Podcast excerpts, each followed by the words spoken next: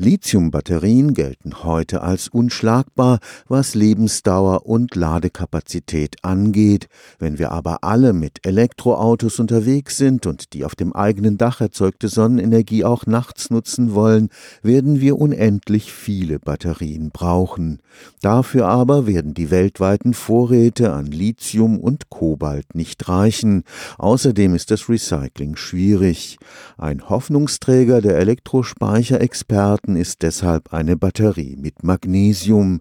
Am Donnerstag startet in Ulm ein internationales Symposium zur Magnesiumspeichertechnologie. Um den Faktor 10 sind Magnesiumbatterien in Bezug auf die Lebensdauer den Lithium-Ionen-Speichern unterlegen.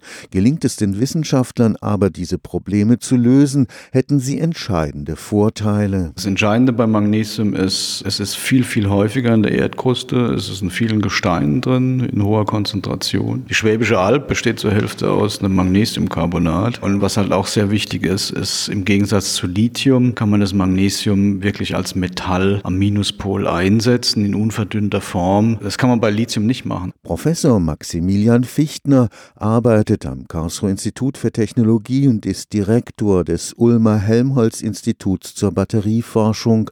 Sein Team ist gegenwärtig weltweit führend bei Magnesium-Schwefel-Batterien, denn die Seltenheit von Lithium ist nicht das einzige Problem. Die derzeitigen Lithium-Ionen-Batterien haben alle kobalthaltige Kathoden, also der Pluspol. Das wird zu einem großen Teil durch Kinderarbeit im Kongo gewonnen. Es wird auch immer seltener, sodass man so rechnet, dass bis in zehn Jahren etwa eine deutliche Verknappung eintritt. Das führt dann auch dazu, dass der Preis stark steigen wird und man wird möglicherweise gar nicht die ganze Weltflotte an Fahrzeugen mit der herkömmlichen Technologie ausstatten können. Zusätzlich gibt es einen Sicherheitsaspekt. Einfach deshalb, weil Lithium an der Oberfläche so Nadeln ausbildet, die wachsen dann durch die Batterie Batterie durch und machen Kurzschluss, dann äh, kommt es zu einer Explosion oder zu einem Brennen. Bei Magnesium ist das kein Problem, da bilden sich diese Nadeln nicht und dadurch können wir das Magnesium einfach in einer viel konzentrierteren Form verwenden, als es mit Lithium möglich wäre. Die Magnesiumbatterieforschung steht noch ganz am Anfang.